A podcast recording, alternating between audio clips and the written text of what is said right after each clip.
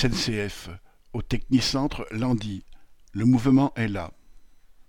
Aux ateliers du Landy à Saint-Denis, qui s'occupent de l'entretien des TER et de rames de TGV, dont ceux de Thalys et Eurostar, la grève a été très forte. Les agents se sont réunis pour la décider à partir du mercredi 12 octobre.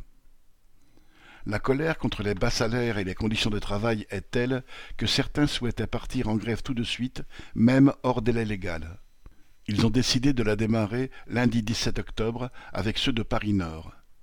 Plus de 560 déclarations de grève étaient déposées, certaines pour la semaine complète du 18 octobre, sur un effectif d'environ 800 salariés.